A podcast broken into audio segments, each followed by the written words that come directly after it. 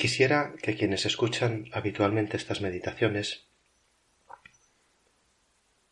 supieran que el deseo de quien predica es transmitir una vida cristiana caracterizada porque Dios es muy cercano, es muy padre y muy madre, está pendiente, mira, se compromete con nuestra propia felicidad, que tenemos un Jesús Salvador porque ha manifestado tanto amor y se ha entregado con tanto amor y con tal integridad que nos ha rescatado de nuestros pecados, nos ha curado nuestras heridas con el amor de Dios y además ha vivido una vida que nos sirve de modelo porque ha compartido nuestra fragilidad y ha sabido darle sentido. Que además nos ha dejado los medios para que nuestra vida pueda estar llena de esperanza, que significa que hoy estamos seguros de que alcanzaremos el premio porque ya tenemos los medios para disfrutarlo, que son la misa, que nos introduce en el misterio de Cristo y nos hace como Él en ofrenda para Dios, y la confesión, que da sentido a la culpa, uno de los grandes interrogantes que sin Dios para el hombre no tiene salida, pero con Dios encuentra el perdón, ese gran regalo que devuelve la libertad y nos permite seguir en relación con Él. Y de hecho, la vida del cristiano se caracteriza por ser libre.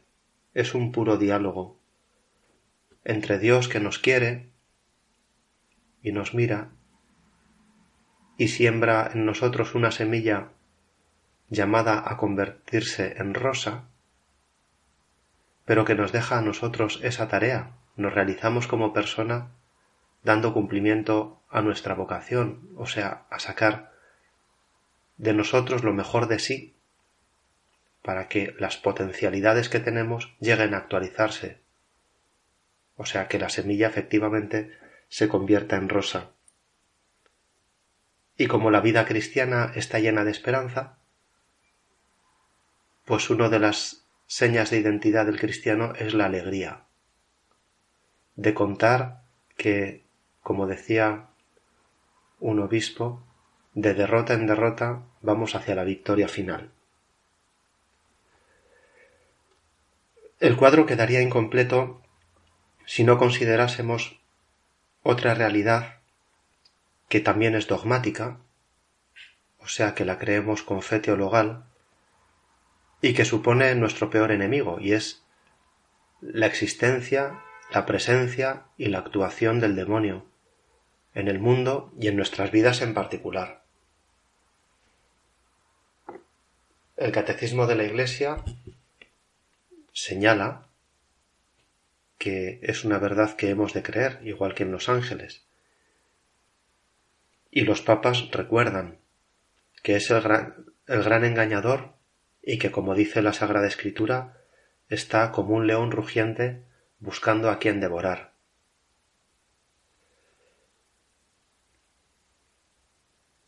Su actuar está movido por el odio. No tiene ninguna relación con Dios, y por eso no hay nada de amor en su vida. No hay ninguna pretensión de belleza, ni de verdad. Engaña, odia y desespera. Desea la perdición de todos, y la nuestra en particular. Pero hay que tener en cuenta que, como es de naturaleza angelical, tiene inteligencia angelical, sabe mucho, que además cree en Dios y le conoce. Sabe mucha más teología que nosotros. El demonio tiene mucha más seguridad que nosotros de que Dios existe. Y además sabe mucho más sobre Dios de lo que sabemos nosotros. Y ese es un conocimiento que lo utiliza en nuestra contra. También nos conoce a los hombres, conoce nuestras fragilidades, que somos vulnerables y en particular nuestros puntos más débiles.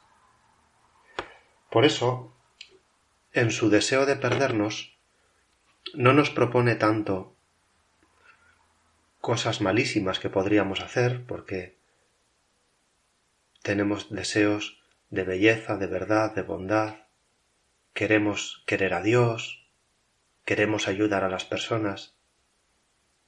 Él sabe que contra ese deseo no debe luchar, por lo menos en primera instancia.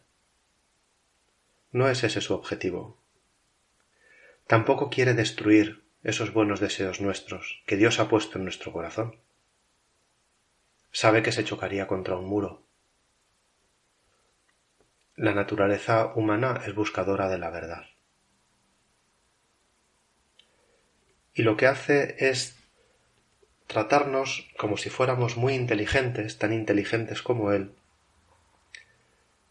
e intenta dialogar con nosotros en las cosas buenas, en lo que mejor hacemos, por ejemplo, para tratar de desviarlo, con argumentos de aparente belleza, de aparente verdad y de aparente bondad. Es un gran engañador. Consideremos, por ejemplo, cómo tentó a Jesús, porque me parece que nos puede dar muchas luces para entender por dónde nos puede atacar a nosotros. Cuenta San Mateo. Entonces fue conducido Jesús al desierto por el Espíritu para ser tentado por el diablo.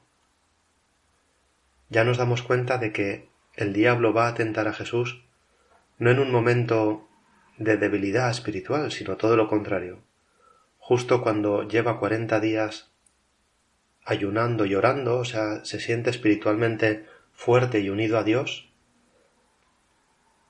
va a dialogar con él y le va a proponer cosas aparentemente buenas. Después de haber ayunado cuarenta días con cuarenta noches sintió hambre. Y acercándose el tentador le dijo Si eres hijo de Dios, di que estas piedras se conviertan en panes. Él respondió Escrito está No sólo de pan vivir al hombre, sino de toda palabra que procede de la boca de Dios.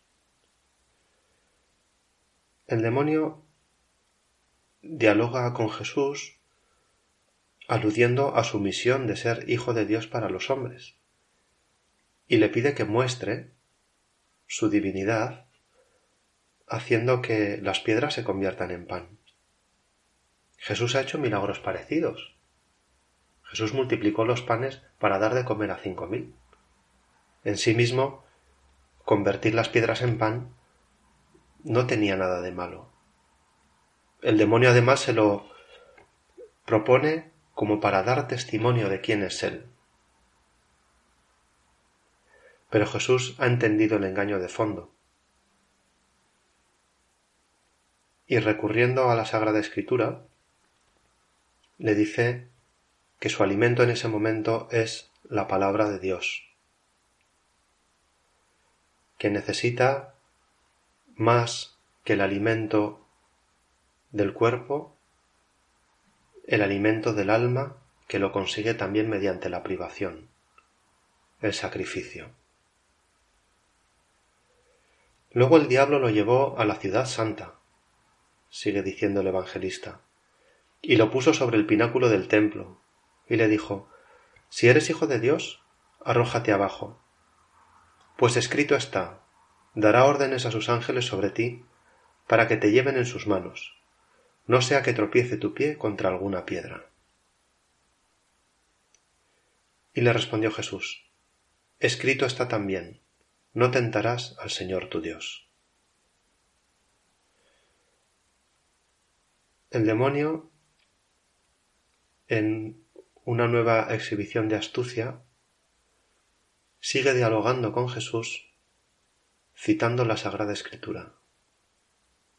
Sale por su boca la palabra de Dios. Dará órdenes a sus ángeles sobre ti para que te lleven en sus manos. no sea que tropiece tu pie contra alguna piedra. ¿Cómo tergiversa el sentido de lo que Dios nos quiere decir? Es muy sutil, pero es muy perverso, porque está pervirtiendo la palabra de Dios. Y está utilizando la Sagrada Escritura para pedirle a Jesús que ponga a prueba a su Padre Dios. Por eso el Señor lo rechaza con fuerza y también con el sentido verdadero de la Sagrada Escritura. Escrito está también. No tentarás al Señor tu Dios. Sigue diciendo el evangelista. De nuevo lo llevó el diablo a un monte muy alto, y le mostró todos los reinos del mundo y su gloria, y le dijo Todas estas cosas te daré, si postrándote me adoras. Entonces le respondió Jesús Apártate, Satanás, pues escrito está Al Señor tu Dios adorarás, y solamente a Él darás culto. El diablo intenta seducir a Jesús, que había venido a instaurar el reino de Dios en la tierra, prometiéndole darle todos esos reinos, prometiéndole que le iba a dar algo que no le pertenecía. Le engaña poniéndole golosamente la misión por cumplida. Jesús rechaza la tentación con todas sus fuerzas. Apártate de mí, Satanás, pues escrito está, al Señor tu Dios adorarás. No puedo dejar de mirar a Dios, no puedo tratar de recibir algo que no sea de Dios. Tú no me puedes dar lo que Dios no me ha dado. Inteligente el demonio porque le presenta tres tentaciones en forma de diálogo, con contenido espiritual, hablando de la Sagrada Escritura, aludiendo a su misión de Hijo de Dios, prometiéndole que aquello que ha venido a hacer a la tierra se lo iba a facilitar. Y es todo una gran mentira. Pero además, el lector atento se habrá dado cuenta de que las tentaciones tienen lugar en el desierto, en el templo y en el monte, que son los lugares donde habitualmente tiene lugar la revelación de Dios. En el desierto al pueblo de Israel, en el monte, por ejemplo, a Moisés le dio las tablas de la ley, a Abraham, cuando iba a sacrificar a Isaac, la transfiguración sucede en el monte. Y en el templo. Pensemos, por ejemplo, en el anciano Simeón, que es donde cogió al Salvador en sus manos, o a Zacarías, que supo que su mujer iba a concebir a Juan el Bautista mientras estaba en el templo. El demonio se presenta allí donde Dios se presenta.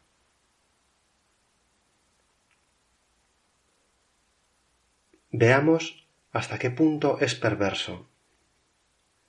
Le está hablando del pan, las piedras convertidas en pan, de que ponga a sus ángeles al servicio de su poder y de que haga la voluntad de alguien que no es Dios, si postrándote me adoras. Son las peticiones opuestas a las del Padre nuestro, que dice Danos hoy nuestro pan de cada día, venga tu reino, hágase tu voluntad. Lo que el demonio está proponiendo es justamente lo contrario.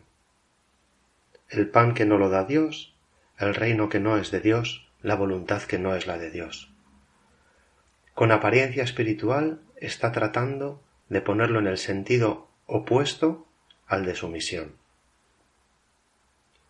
Por eso Jesús termina el Padre Nuestro con dos peticiones. No nos dejes caer en la tentación y líbranos del mal. Pienso que el cristiano que se conoce debe tener en cuenta que sus diálogos con el demonio, con la tentación, la tentación no es mala en sí misma y además no podemos evitarla. El demonio puede tentarnos. Pero no sucede en nuestros pensamientos más perversos. Para eso es basta nuestro pecado original, no hace falta demonio que nos tiente. Donde el demonio se presenta es sutilmente allí donde intentamos hacer las cosas bien, donde intentamos encontrarnos con Dios, donde intentamos querer a los demás. Pensaba, por ejemplo, que en nuestro trabajo se nos puede presentar la tentación de la dispersión de la manera más sutil. Ahora además, con las redes sociales y con tantas posibilidades de hacer tareas distintas, el demonio lo tiene muy fácil. ¿Qué pretende? Que con razones buenas, cultivar amistades, hacer el bien a otros, que es lo que procuramos hacer con las redes sociales, pasar un buen rato, descansar, nos distraigamos de lo que es nuestra libertad de hacer de nuestro trabajo una ofrenda, un sacrificio. Y yo me imagino al demonio disfrutando mucho cuando ve que no mantenemos la concentración, que nos distraemos con cualquier mensaje que nos llega o con, con, cualquier idea que se nos ocurre. A través de la dispersión, el demonio destruye la perfección de nuestro trabajo y además nos la razona bien, citando a la Sagrada Escritura, aludiendo a la amistad, al bien de los demás, que si no luego se me olvida. Tengamos la humildad de querer buscar a Dios. Pongamos medios para centrar nuestra atención en lo que estamos haciendo porque es el modo de convertirlo en un sacrificio para poder llegar después a la misa y ofrecerlo junto con el sacrificio de Cristo, un sacrificio perfecto, como el de Abel, no como el de Caín. Horas de trabajo bien aprovechadas con intensidad, que cuando tratemos a las personas les miramos a la cara y centramos toda nuestra atención en ellos sin estar pensando en otra cosa. Luchemos contra la dispersión como un modo de amar. Pidámoselo al Señor, porque ese creo que es un modo de vencer una de las tentaciones más frecuentes y más sutiles, porque pasa muy desapercibida, a veces no nos damos cuenta y hemos perdido mucho tiempo de trabajo porque nos hemos puesto a dialogar con el demonio, le hemos entrado a su juego. Otra tentación en la que podemos caer sin darnos cuenta, porque no es que sea especialmente grave habitualmente, aunque puede llegar a serlo, es la de dar rienda suelta a la curiosidad. Como ahora tenemos tanta información a mano y disponible, y además, como la curiosidad es una cosa buena, porque para amar necesitamos conocer, y para realizarnos como personas necesitamos conocer, y además todas las acciones humanas tienen una dimensión cognitiva. El hombre es un punto muy pequeñito en el cosmos, pero es el único que sabe decir el cosmos, porque gracias a su curiosidad pone nombre a las cosas, conoce, domina, ordena, es capaz de construir ciudades. Somos muy pequeñitos, pero somos los únicos que interiorizamos el mundo. Y todo eso es gracias a la curiosidad. La curiosidad es buena. Sin embargo, para el demonio es una oportunidad estupenda aprovechar esa buena cualidad que nos permite conocer y amar, para, con razones aparentemente buenas, distraerla de su fin. Información inútil, curiosidad morbosa, querer saberlo todo de todos, y al final pone ese buen deseo de saber que Dios ha puesto en nuestra alma para que nos realicemos y seamos libres, lo pone al servicio de la falta de caridad, por ejemplo, de la crítica, del juicio temerario, de la interpretación de hechos que descalifican a personas,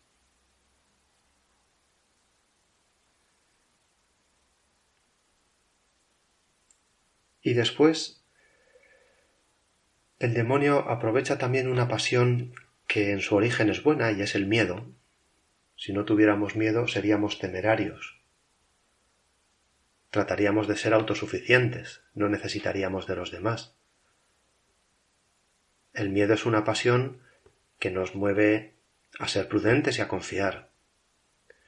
Sin embargo, unido a la vergüenza, a las malas experiencias o al temor a equivocarse, aprovecha el miedo para paralizar nuestra esperanza y también la caridad, porque por miedo a veces no nos atrevemos a servir a los demás, a ayudar a un amigo que necesita que le demos un consejo, que le digamos algo, lo alía con la pereza para que no salgamos de nosotros mismos, pensando que quizá no va a salir bien o que no es el momento adecuado. Disfraza el miedo de prudencia para no dejarnos vivir en libertad el amor a los demás. Son tres ejemplos entre otros muchos que se podría poner. Simplemente quiero mostrar que incluso en las acciones más santas que procuramos hacer, igual que a Jesús, en el desierto, en el templo y en el monte, hasta cuando estamos rezando y porque estamos rezando, el demonio nos propone diálogos que nos separan de Dios, aparentando acercarnos a Él. Quizá cuando rezamos nos creemos que somos mejores que los demás, como el fariseo.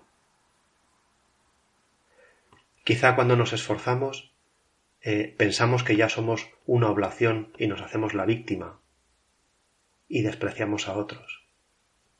Tan fácil es torcer la buena intención incluso en las cosas mejores que hacemos, que no nos queda más remedio que contar con la presencia del demonio y rezar el Padre nuestro.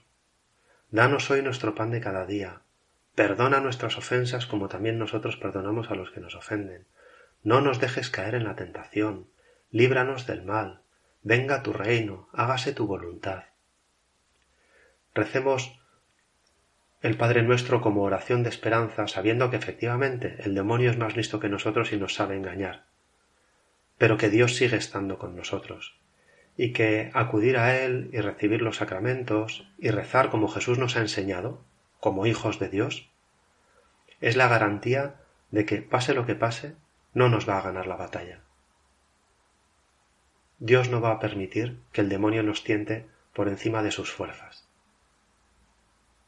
De manera que, con la prudencia de quien sabe que estamos amenazados por un peligro más fuerte que nosotros mismos, reforcemos nuestro deseo de ser piadosos y vivamos de corazón la oración de súplica. Pongámonos de rodillas delante de Dios para pedirle que no nos deje caer en la tentación y que nos libre del mal. Así sea.